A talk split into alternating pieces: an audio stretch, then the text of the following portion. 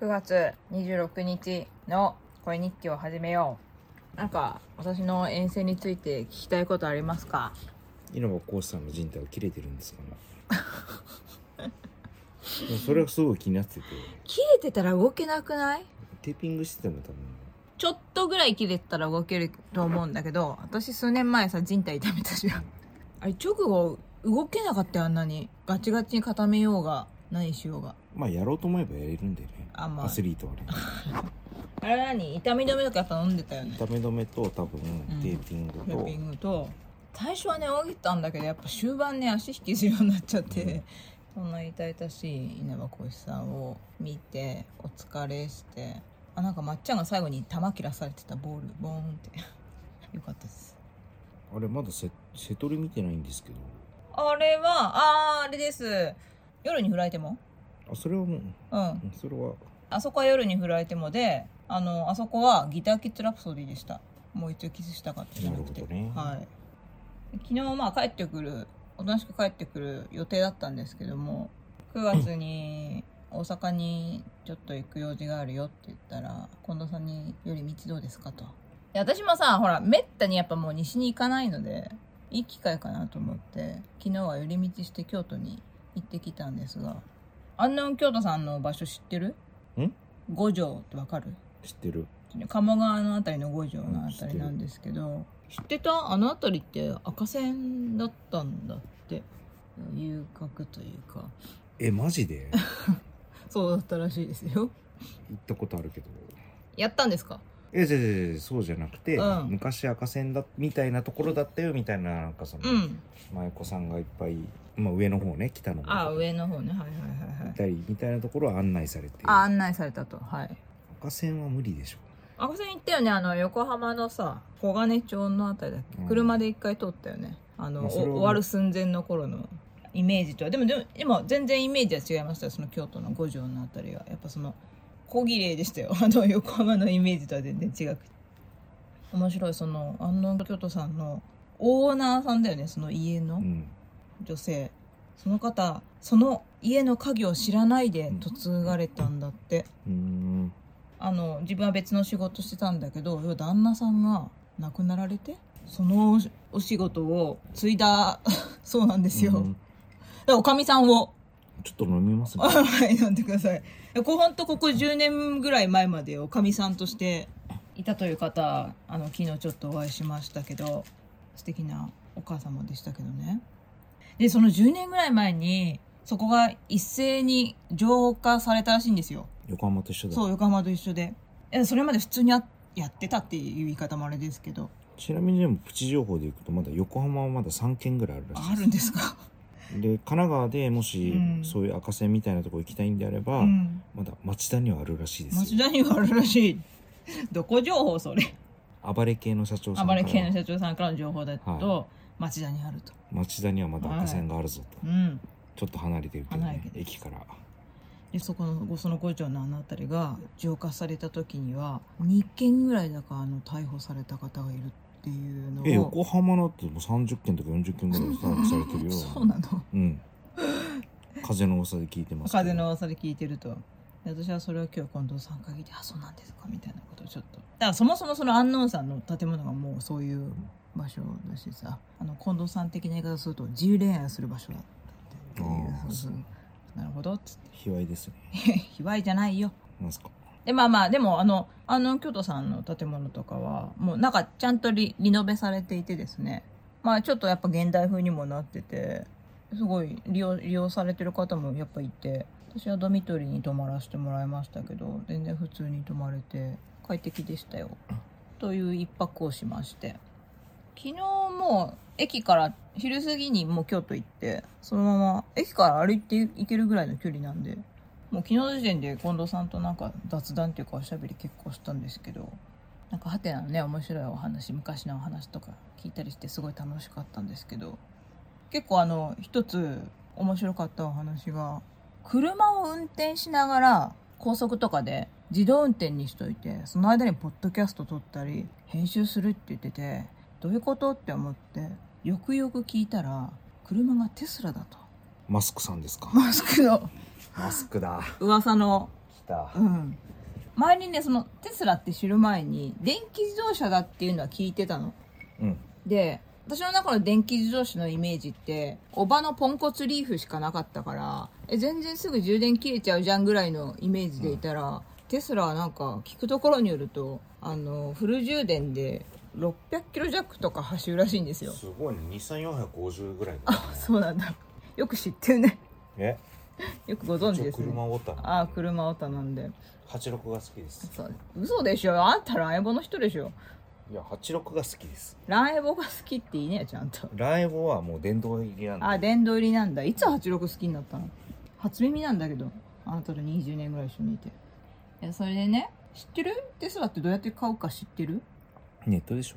ょよく知ってるね私知らなくてさ結構びっくりしちゃって一応20年ぐらいネットにいるんで。あなたがうね、ん。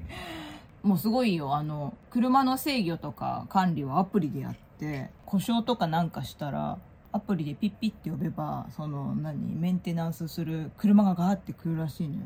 や結構車がお好きらしくてまうあんでもテスラはちょっと加速がな、遅いかな。え加速めっちゃいいっつってたよ危なすぎるって言ってた加速が良すぎてその加速じゃない。どういうことだってあの信号待ちでさスーって出るとき隣の車に負けない負けな負けたことないって言ってたよそこあの、ポルシェの2速で、あの、4秒であの100キロみたいな感じえの。ちょ3秒で1 0 0キロいくっつってたよだから危ないっつってたっと勉強しよう。勉強しようちょっと勉強不足だね。 本当に危なないって言ってたからそれは気をつけるようになったっつってたかなり勉強不足だね。こかなり勉強不足だったれね電気自動車舐めてるな。舐めてるでそのさ信号が青になってスーって隣の車に負けないってニコニコしちゃうのが本当走り合ってそうと思ってしこうどっかで聞いたような話だなと 思ってそれヒルクライマーの話だけど。知らんけどあなたもよくさ隣とセルじゃないん負けたみたいなこと言うじゃないいやいや、そそれヒルクライムの理論ですよ。あそうなんですか俺ダウンヒラーなんで。アダム・ヒラー車にこだわりがあるんだなっていうエピソードの一つがマニュアルしか運転しないとだから前に乗ってたのがロードスター乗っててマツダのいい車だね。マツダのいい車ツーシーターだね、ツーシーターのでその前アメリカにいた時はアクセラの羽がついてるやつ何マツダスピードって言ってたマツダスピー別ド。のスピードあれであれ、アウトバーンでめちゃめちゃ速いんだよ。直線だけね。そうそうだからアメリカぶっ飛ばせるじゃないだから多分それ乗ってらしたと、マツダスピードっていうか、マツダのアクセラはね、うんコーナーめちゃめちゃ硬いんですよ。それにずっと文句言ってるねうん。うん陶芸向きじゃない。その前なんか何の車かちょっと忘れちゃったけどインプレッサー乗ってたっつってた インプレッサーで文太か。ブンタだよ文太だ。イニシャル D 最速のブンタの車ですよ44区ですね。そう四駆のね馬力めちゃめちゃすげえんだよな。ただ、スバル車はね、あの、うんちょっとねエン、エンジン系のトラブルがね、多くてね。エンジン系のトラブルが多いんだそうエンジンが縦に入ってるからさうんまあお大昔ね大昔ねでそのインプレッサーに乗られて山に行ってたよっていう話を聞いて走り 屋ですねやっぱそれでねマニュアルしか乗らんって言ってるから相当好きなんだなっていうあなたのライバルになり得るなといえいえもうおこがましいですおこが欲しいですかそれでねそんな話を結構いろいろして楽しかったんですけどで夜ご飯一緒に食べましょうって言われてて私あんまり何にも深く考えずに「はーい」なんて言ってたら結構あの京都の近場でね近藤さんと普段から仲良くされてるポッドキャスターの界隈の方に声をかけてくださって結構集まってくださったんですよなんか写真見て分かったあのその筋の方々が。すごい久しぶりに近藤さんを見たあ本当ですかえそれでねまずねあのー順番に言っていこうかなリッスンで恋日記っていうのをやられててあの河野夫妻っていうご夫婦がいてお二方ともすごく面白くて奥さん素敵な人であの旦那さんの方がまたあの面白い方なんですけれどもレコード屋さんを経営されていてそうこの7月8月に私カッパさんとやってるポッドキャストで結構チャゲアスのことを熱く語っちゃってたんですよでそれを結構聞いてくださった方がいて河野夫妻も聞いてくださったようで唐突にプレゼントがありますとこれを見てくださいチャゲアスの熱風のレコードをいただいてしまいました知ってる知ってるよねてる知ってるねこの2枚目のアルバムですよこれ今日家に行ったら、はいあれです実家にね、うんはい万里の川のレコードをうん一応確認して帰ってきましたまだあんのあのい一番最初に買ってもらったレコードというか買ったレコードが実ははい万里の川でバレをしてるその前に聞いたうんお父様に買っていただいて、父上にねはそいうでそれが今でもまだあるナウシカとアキラは捨てられたけどそのバリの川は捨てられてないと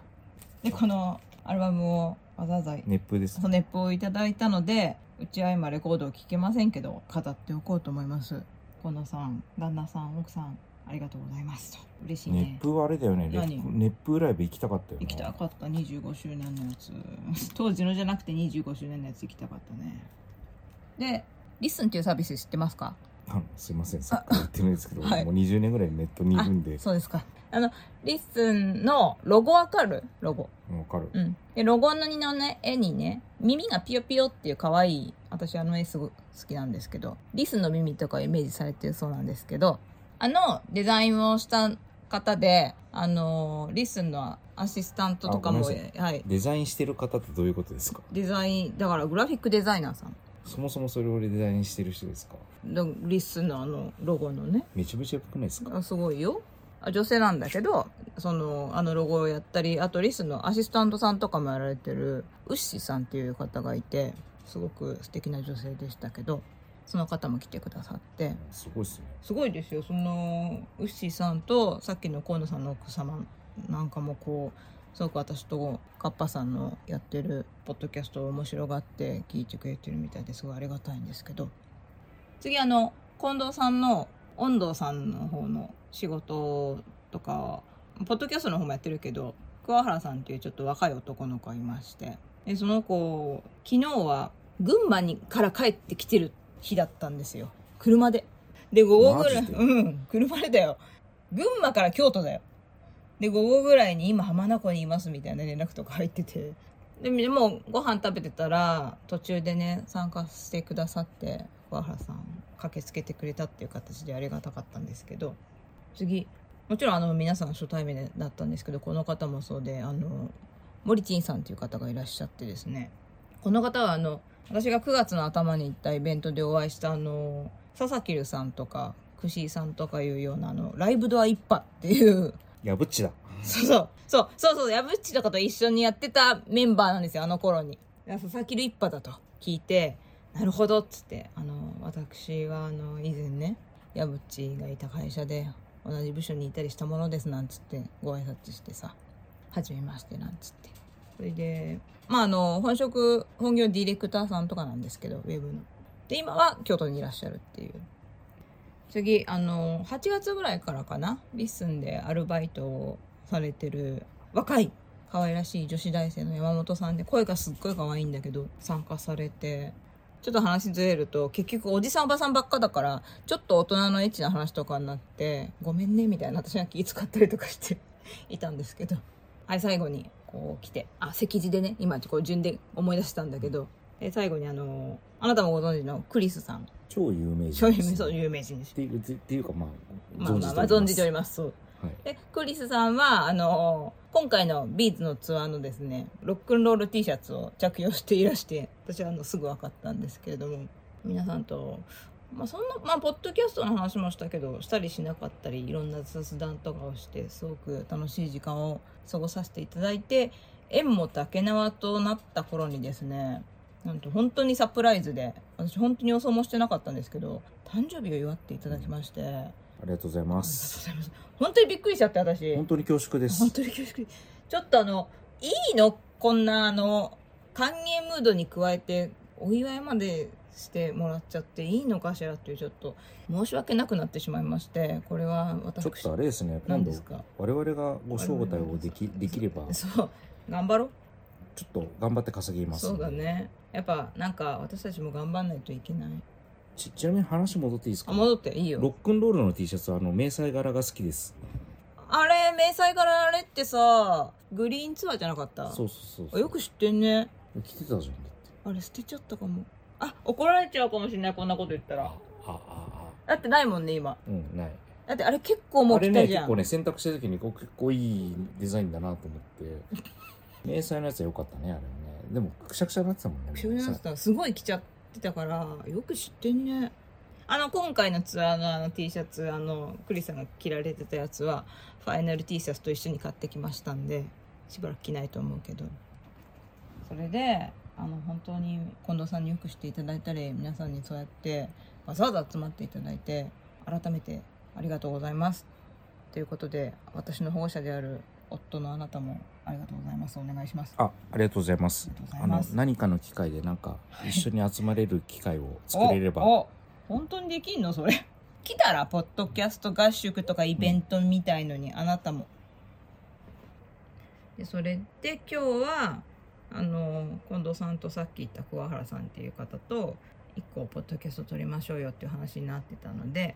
お昼前ぐらいに1本撮ってでのんびり帰ってきたという形になっておりますお帰りなさいただいまですであなたの方の報告よろしくお願いします何かありましたかは後日しましょ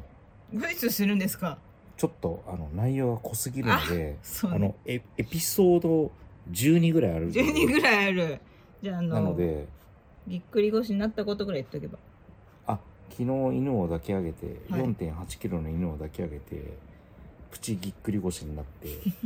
大丈夫なの なのになのにその次の日は、んまあ今日なんですけど今日なんですけど11時うにん2時間かけて、うん立川というところのはい病院で、はいまあこれがエピソードになるんですけれども、 12あるとはいいっじゃあそれは後日ぱいありますね、はいなんかじゃあそれ明日以降話していただくということでじゃあ今日は締めましょうかはいではあ皆さん、はいありがとうございましたありがとうございました本当に本当にあのお世話にお世う話ちにのなり嫁ましたがお世話になりましたありがとうございましたありがとうございました何かの形ではいお返しできあたのらいいですねお返しとまああの何楽しくご一緒できたらいいなとそうだ思っねてます、うんじゃあありがとうございましあたりがとうございました。じゃあ今日は立川まではるばるお疲れ様でした。お酒飲みますあ、お酒飲んでください。吉田類みたいな吉田類お終わり方でじゃあおやすみ。